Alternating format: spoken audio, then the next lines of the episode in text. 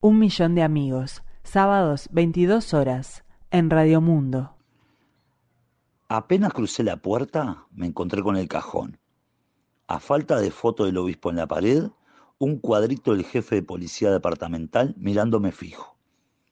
El comisario muy despatarrado en una silla al lado del féretro, de zapato gastado y panza con tres botones sin abrochar. Cara de sueño tenía el encargado de la seccional, pidiendo la hora para terminar con la ceremonia y sintonizar las carreras de caballos en el televisor de la cocina. Cartuchos mustios en una jarra atma de plástico rojo, una corona de cruz de leones y otra que había sido de otro velatorio, pero que un agente despierto, en confabulación con el encargado de la empresa fúnebre, prestó por unas horas para que hiciera más bulto en la performance que se estaba desarrollando en el recinto policial.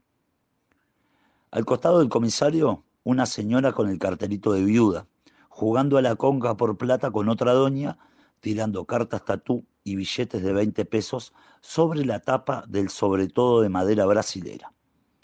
Taca, taca, taca, taca, taca. Los dedos índices del oficial a cargo de la máquina de escribir falta de aceite, machacando un documento de denuncia. Me sentaron frente a ese escritorio y empezaron con el interrogatorio. En realidad se sabían mis datos de memoria.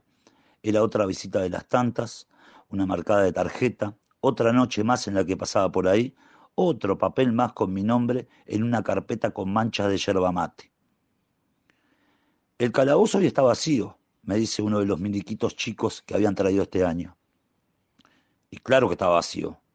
Si Calabaza y el Arturo, que frecuentaban tanto la seccional como quien les habla, se hallaban en la sala principal del velorio, porque se les había encomendado la tarea de agarrar cada uno una manija del jonca, a falta de dolientes voluntarios para hacerlo. Y ahora se encontraban los dos, arrimados contra una esquina, tomando café y dándole un paquete de galletitas surtidas. Yo pedí para no meter celda en esta oportunidad, ya que solo no tiene mucha gracia. Acompañado, la estadía tras las rejas se lleva de manera distinta. Y dada la confianza generada tras, tantos años de entradas y salidas en la comisaría, fui autorizado por la máxima autoridad policial a cargo, que estaba desde el costado del féretro bajo esta directiva. Déjalo a este que se queda afuera. Pero como yo no muero de la mano que me da de comer, agarré una escoba y me puse a limpiar el piso de la seccional. El manojo de hilos de plástico desflecado, arrastrando puchos apagados, boletos y hojas de paraíso que entran por una ventana que tiene un vidrio roto. Permiso, permiso. Y pasé la escoba por la zona de influencia al finado.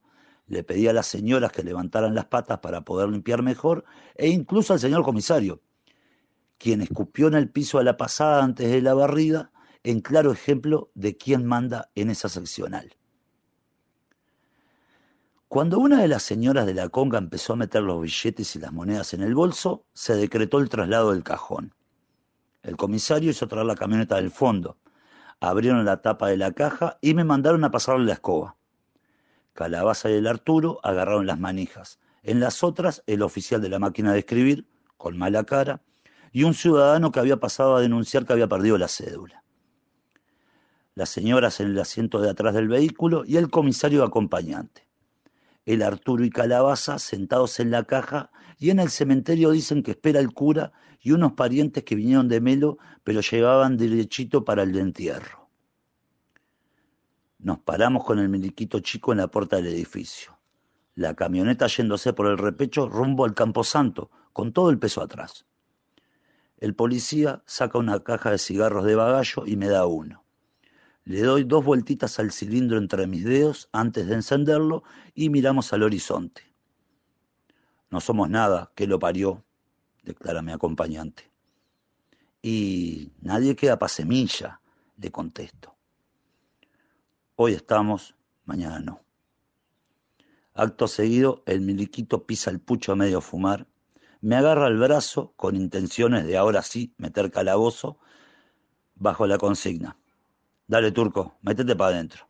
Se acabó lo que se daba y hay orden de no aflojar. Un millón de amigos.